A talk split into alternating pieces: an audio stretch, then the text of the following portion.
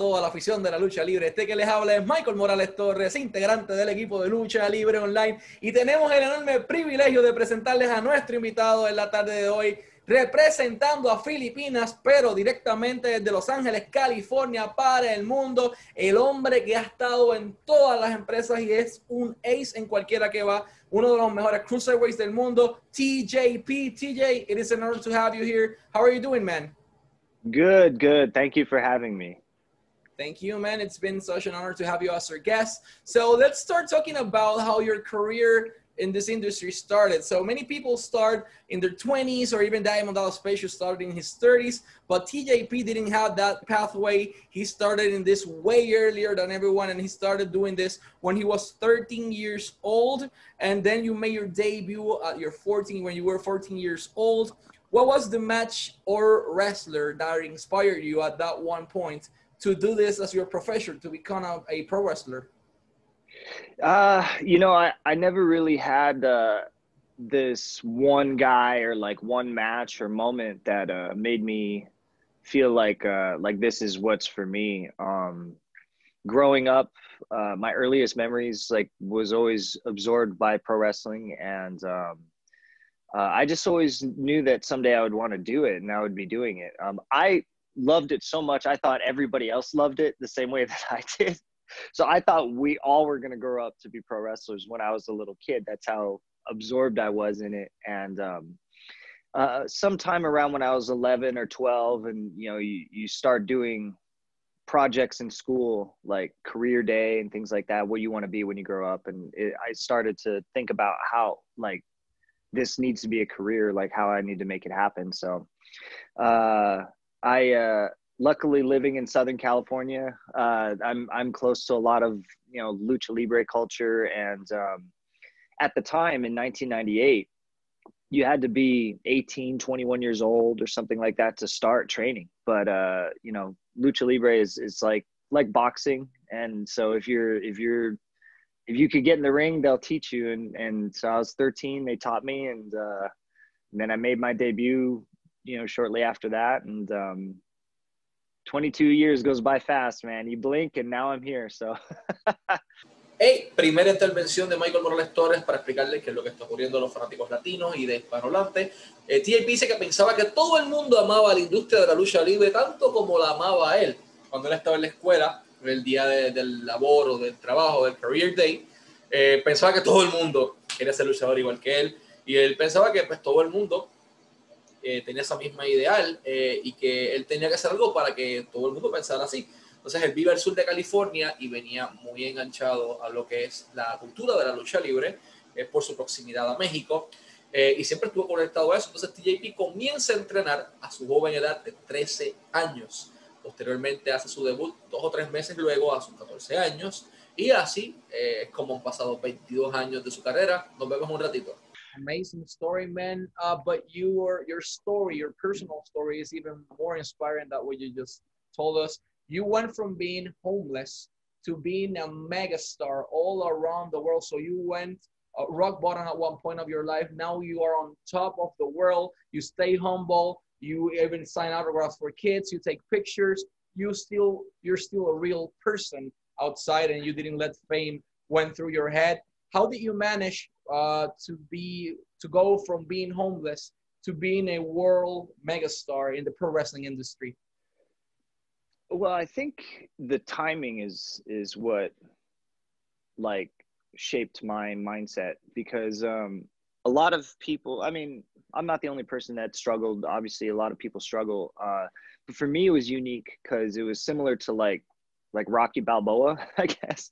Like I came up and I, you know, I, uh, you know, my family wasn't rich or anything like that, and I started wrestling. But when I started wrestling, it it was like to the moon immediately because I started wrestling when I was 13. Uh, by the time I was 17, I was in New Japan, then CMLL, and you know AAA and TNA, Ring of Honor, and all that, all before I was 21 years old. And uh, I was homeless at 23. So I got up here, and I was like just a big kid. You know, I didn't really understand like what a career was, and I, you know, I didn't know like I didn't appreciate it. You know, I was just having fun and money was good or whatever. But uh, you know, and then it, in here in the U.S. we had like we had a recession, so I don't know if like foreign fans understand that, but like we we had a tough time in the country, and then um, I tried to go to WWE at that time, and they didn't want me. So then uh, I lost all of my opportunities in wrestling because I left them behind to go to WWE, and it didn't work. So I had to start all over again, and ended up homeless. So I was homeless at 23, and then back down here, and then um, you know I had to kind of get everything back. So it was like the first 10 years of my career went up and then boom i hit bottom and then it's like the next 10 years i was doing it all again but now it's like i had a different appreciation for it you know um, i'm still just like any other fan that that loves wrestling and and so whenever i see them outside arenas and lining up and stuff like that i always stop for them because you know like times like that kind of reminded me that i'm I, I've, I'm still that person, and and so now I have a different appreciation for it. Pausa. TJP pasó de ser una gran superestrella en el circuito independiente de la industria de la lucha libre a ser una persona sin hogar. O sea, TJP estando en la cima, estando en CMLL, en New Japan Pro Wrestling, en TNA, en aquel momento en AAA, en todo el mundo, ¿cómo rayos se queda sin hogar? Pues TJP habla de eso mismo aquí. Eh, cuando eso ocurrió, pues menciona que estaba en la cima del mundo, menciona que eh, su historia fue similar a la de Rocky Balboa, entonces su familia no era rica en aquel momento tampoco. Eh, cuando comenzó a luchar, pues, eh, eh, ya estaba antes de los 21 años, como mencioné, en AAA, CMLL, New Japan Pro Wrestling, TNA, entre otras empresas. Pero estando en la cima del mundo, a sus 23 años, se queda sin hogar. Él decía que, que era un niño grande en aquel momento dado, sin tal vez la capacidad para valorar lo que tenía, pues no entendía obviamente la grandeza de sus propios logros. Y entonces en aquel momento en Estados Unidos hubo una recesión económica bien fuerte eh, lo que llevó a esto. ¿Por qué llevó a esto? Porque TJP intentó cazar el dragón constantemente. ¿A qué me refiero? Intentó ir a la WWE, dejó todo un lado para intentar ir a la WWE y la empresa no lo quiso en aquel momento, por lo que dejó ir todas las oportunidades, todos los bookings y todo, por estar persiguiendo el sueño de ir a la WWE. Y ahí fue cuando se quedó lamentablemente sin hogar. Menciona que luego volvió a subir y tuvo la oportunidad de ver las cosas desde una perspectiva distinta. Nos vemos un rato. amazing story, man. First of all, hell of a collection you have behind you at this. yeah, this is my office room. I uh I actually have. I'll give like a tiny little tour here. I got like this is all like stuff that I had just lying around for a while in boxes from my career and things like that. And um and uh I never thought to ever put it up anywhere, but my mom really she said I needed to to put it somewhere. Normally I don't like putting wrestling things up in the house, but I just put it all in this room. And it's an amazing room, man. Uh, you mentioned something really important is that the fact that before you were 21, you were traveling the whole world. And during those experiences and those times, you reached to the Mexican territory and you were mm. the youngest person to ever fought at that point in what with what many people call the home of lucha libre, la Arena Mexico. Uh, how was that experience for you, being the youngest guy in the whole roster to ever had the opportunity to do this in the biggest uh, stage of Mexico at that point?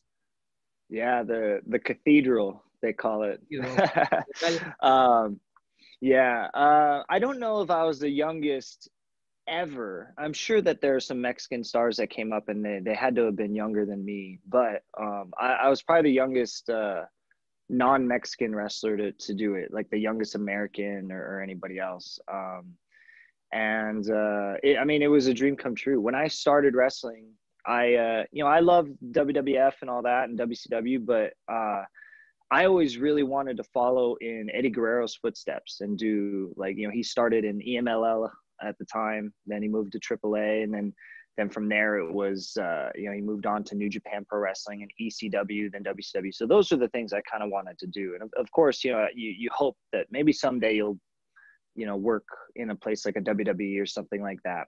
But I always wanted to do those things, and so New Japan and CMLL, I thought like I'll never I don't know how to get to those things because American wrestling you know you know somebody who knows somebody who knows somebody and it's like okay i could kind of like figure that out and in 1998 there was no like there's no social media there's really no internet kind of you know it's hard to to make a plan So I don't know how to go to Japan or, or Mexico because there's no like connection for that, you know?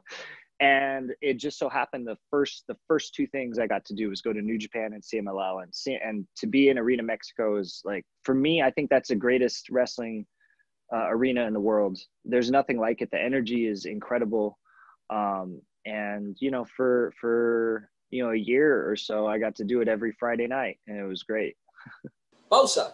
DJP menciona que en aquel momento dado era el luchador más joven luchando en la catedral del CMLL en México de todo el roster y es uno de los extranjeros más jóvenes en hacerlo hasta este punto. Ama México, DJP quería seguir los pasos de Eddie Guerrero y para eso tenía que llegar a donde Eddie Guerrero estuvo. Comenzó en CMLL, AAA, eventualmente llegó a AAA, New, eh, New Pro Wrestling, discúlpame, eh, pero para todo eso necesitaba tener conexiones porque en la industria si hay algo que nos enseñó Dan Severn, es que no es necesariamente un talento, es las conexiones que puedas tener adentro.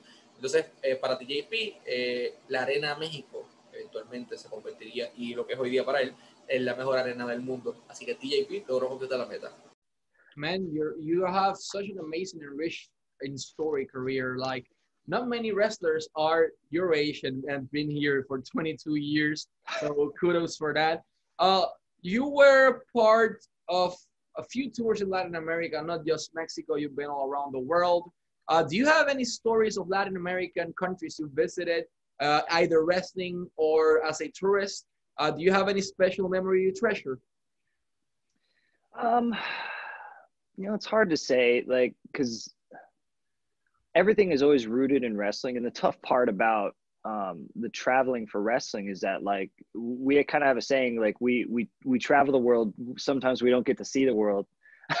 So going down through like mexico and then down into like like central america south america like i i like that every culture is kind of rooted um together at its core but there's all these nuances that separate them you know whether it's like seeing like like uh like the ruins and the the stuff in Mexico going further south and like being in like like different terrain like in like the jungle at times. I mean it's cool like in the the the weather and everything um and this is mexico but like one of the one of my favorite spots was when we would go down and do we would do acapulco a few times uh a year when we were in cmll and just the the pacing of life is just totally different with that. Um, and actually, one of the, one of the things I always wanted to be able to do was go to go to Puerto Rico. So that's still on the bucket list. Pausa. TJP menciona que la parte más difícil de hacer lucha libre es que viajas para hacer lucha libre, viajas por todo el mundo, pero no puedes conocer el mundo, no tienes tiempo ni la oportunidad de conocer el mundo, porque tú vas de un lugar a otro con tu maldita lucha, vas al hotel, te montas en un avión y vuelves a la próxima ciudad o país, y así funciona la industria. O sea, a TJP le gustaba que cada cultura eh, en Latinoamérica, en Centroamérica, en Sudamérica, en México, por darles un ejemplo, eh, era unida. La cultura latinoamericana es unida, pero cada una es distinta entre sí. A él le resultó siempre eh, muy fabuloso ese detalle. Habló excelente de Acapulco trabajando ahí para CMLL y mencionó a todos los promotores en Puerto Rico que TJP quiere luchar en Puerto Rico todavía están sus bucket así que las empresas que estén interesadas en tenerlo eh, pueden encontrar la descripción de su correo electrónico de bookings al final de esta entrevista. Eh, y durante toda la entrevista lo van a encontrar que es ratito. So let's hope to have you here either on the different companies we have or in a big event, but we definitely need to see you here. Uh, TJ, I see a particular gimmick behind you. That's that's Manik. Uh, many yeah. people know the history about that uh, gimmick, and you were behind it in a pretty important night in Mexico that definitely marked the rest of the wrestling industry. And that was the night that Perro Aguayo Jr., uh, well, unfortunately uh, passed away. That, that happened at, at, the crash at that point. You team up with Perro Aguayo um, to face Extreme Tiger, also known as Tigre Uno, uh, and Rey Mysterio Jr. Uh, what do you recall of that day? And do you have any special memory uh, with Perro Aguayo Jr.? So it's so weird that day because, like, it, it almost feels like if we relate memories and times in our life to like raindrops or like mist in the air, you know, and it, it floats for a certain amount of time and then it sinks in. And then that just becomes history in your life. That day, that moment feels like it never landed, like it's still up here. Uh, it's never really sunk in. Um, and it was just such a weird day because uh, it was sort of like a celebratory day. I mean, uh, Rey Mysterio had just uh, he had just left WWE, and I think that was his first one of his first, if not his first event, uh, wrestling outside. You know, and it was in auditorio, so it was great to have Rey and to, to my first chance to be in the ring with him and to see Perro again after so many years. And for me, like for me, Rocky Romero and a lot of us that went to CMLL when we were younger and going down to Mexico, like Perro was one of the guys that we looked up to because he was young and he was going to be a superstar and he was such a nice guy. And there was not a lot of guys looked out for us when we went there because, you know, we're kind of outsiders and we're young and we're, you know, pretty good and people felt threatened by us, I guess. But um, was one of the guys that uh, he was always really great to us. And then later, you know, going to Perros del Mal, um, I came in um, years later and I had grown up a little bit and, and obviously him as well. Um, and like seeing like a lot of that same crew of people and like, so seeing everybody again was great. And I remember like Nicho was there in the back, like just like hanging out with some of the guys and like like a lot of wrestlers who weren't even on the show were there just to see Rey to see Perro, to see like everybody together, you know. And uh um, I remember, we, you know, myself and Perro, we took a picture right before we uh, went out to the ring. I still have the picture too. It might be his last picture, to be honest. And um, you know, we did the match, and it was so it was so crazy because um, the whole night was such bad luck. So many people were getting hurt. I think they were trying to impress Rey so a lot of guys were getting hurt, and there was they they had good medical attention um, at the arena, but everybody was busy in the back because there was like two, three people that were injured. And then obviously the worst was yet to come, and and uh, it, it it was kind of chaos. And uh, afterward, I remember like my last memories of leaving the arena that night is seeing Rey and saying, "Okay, we'll catch up and we'll go see, we'll go see Perro in the hospital." And and it would just we just figured, you know, maybe he got hurt and it's it'll be okay, you know. And uh, I mean, we were all leaving the arena in our different cars and stuff, and we all just got calls and stuff and text messages that you know we lost him. And so I remember driving because you know I'm I'm in Southern California, so I just drove home that night after we crossed the border, and the entire drive home it just never sunk in. Like it's so crazy that you know one minute he's there and the next minute you take for granted that what we do is so dangerous. You know, we we do it for so long, and I think we get to a point where we're so good at it at times that it, it just becomes natural. You don't really realize that just one little thing, one little thing could end it all, and it, it puts into perspective how dangerous it is. Because we, you know, you do it for long enough, you lose sight of it. It, it just feels like everything was going to be okay, and you know, it doesn't happen often, but sometimes we're reminded that it, it, it won't be. Michael Morales con una difícil intervención en estos momentos, TJP, habló de la noche en donde falleció Perro Aguayo Jr., eh, pues él estuvo en el cuadrilátero esa noche, estaba haciendo pareja eh, para enfrentarse a, a Perro Aguayo. Eh, y aquí lo difícil de esta situación es que estuvo ahí y al día de hoy dice que es algo que no se ha procesado y que aún se siente extraño. Pero que ese día en particular fue extraño. Rey Misterio acababa de dejar la WWE. Ese fue uno de los primeros eventos de Rey Misterio como luchador independiente y fue en el auditorio de Tijuana. Era la primera vez que podía tener la oportunidad de luchar con Rey o de ver a Rey. Eh, y tuvo la oportunidad de ver a Perro después de mucho tiempo y se emocionó. Rocky Romero y él siempre buscaban a, a, Perro Aguayo porque era un talento joven que los ayudaba y siempre buscaba darle lo mejor y que iba a ser una superestrella en el futuro enorme. Eh, y que en aquel momento eh, los extranjeros no tenían tanto respaldo del talento, porque tal vez por celos o diferentes cosas, pero, pero bueno, era uno de esos pocos personas en las que él podía confiar, entonces eh, siempre fue bueno con ellos. Ver a todos de esa noche fue bueno, menciona a TJP, especialmente a Perro, Nicho estaba allí, también conocido como Psicosis en WWE, eh, compartiendo con muchos luchadores que estaban allí, pero que tampoco estaban programados esa noche. Obviamente todos fueron como una gran fiesta, compartir, a ver a Rey, a ver a muchas personas que hace tiempo no veían, eh, simplemente compartiendo. Pero él y Perro eh, se toman una foto antes de la lucha, eh, lo que posiblemente es la última lucha, de la última foto de camerino de Perro Aguayo Jr. y salen al cuadrilátero a hacer lo suyo. Tiene menciona que esa noche hay un detalle curioso que yo no sabía y es que hubo mucha mala suerte. Muchas personas se lesionaron. Que había muy buena atención médico, muy buen personal médico, pero como ven, tantas personas lesionadas, todo el personal estaba ocupado con las personas lesionadas. Este, y lo peor estaría por venir. Fue un caos, dice TAP.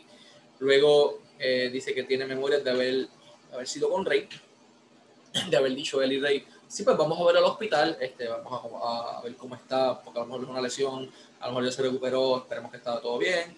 Y de repente les llaman y les envían un montón de textos de que Pedro Bayo Jr. había fallecido. TJ no procesó y agarró el vehículo y comenzó a guiar desde Tijuana hasta el sur de California, que es donde él vivía, sobre la frontera, y no procesó la información, simplemente guió.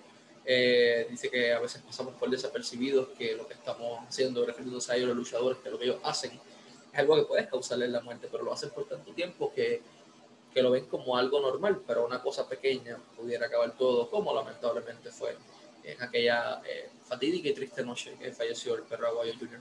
Nos vemos un ratito. That's definitely one of the saddest days in the history of Lucha Libre. A difficult moment for you because you've been doing this for at that point for whole, your whole life too. So no one expected that to happen. But let's fast forward a little bit in time. You are now with MLW and Major League Wrestling, among many other companies. But MLW is really killing it right now. Uh, to all our Spanish speaking fans, I want to say something in Spanish at this moment. Todos los miércoles por la noche a las 7 de la noche, hora del este, MLW Major League Wrestling tiene toda su programación disponible. Ahí la pueden ver en todo el mundo directamente en su canal de YouTube de Major League Wrestling. Tienen excelente roster, tienen excelente calidad de lucha y últimamente han estado haciendo un trabajo excelente. And TJP is part of that incredible roster. TJ, so far, how's been your experience while working with MLW?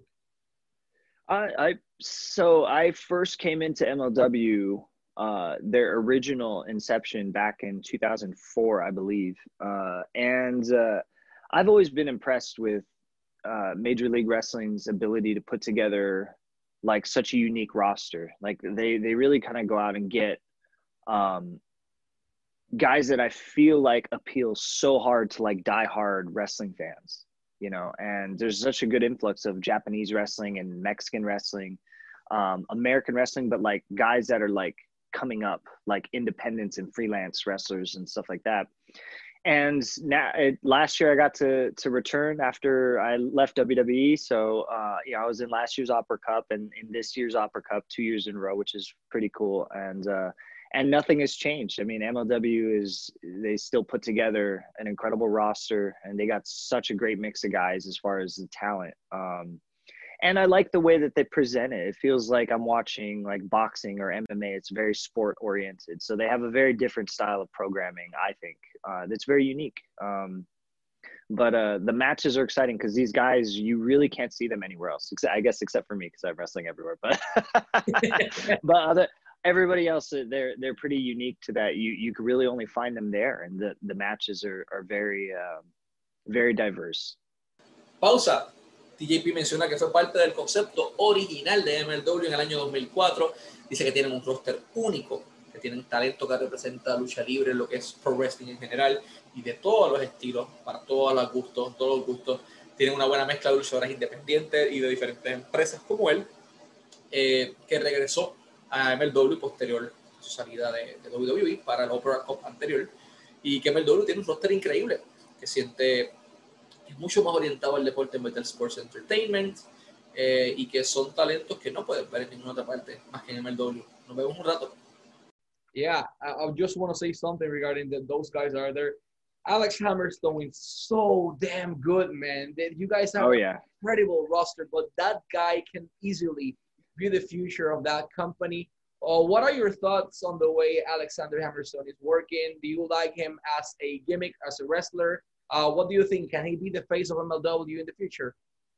Oh, absolutely. I mean, I think that he could be the face of a lot of companies. Um, I think he's one of the few type of guys that you see come along uh, in a generation that have all the tools. You know, like he looks the part. He look when you think about pro wrestling, like in your mind, you think about somebody that looks like Hammerstone. You know, like, and I think that's great. Wrestling needs that. Um, as much as we progress and change and evolve and and you know there's all different types of characters and that's great and we need that uh, but I do think that that still needs to be there. Still needs to be guys that represent like that as far as an aesthetic, and uh, I, I think that he represents such traditional pro wrestling, and he's really talented. I mean, people don't understand how physically talented this guy is. Like he can do everything that I can do as an athlete, and he but he's built in a heavyweight package. I mean, it's it's really rare that you find stuff like that. Um, and I think that he's a really really smart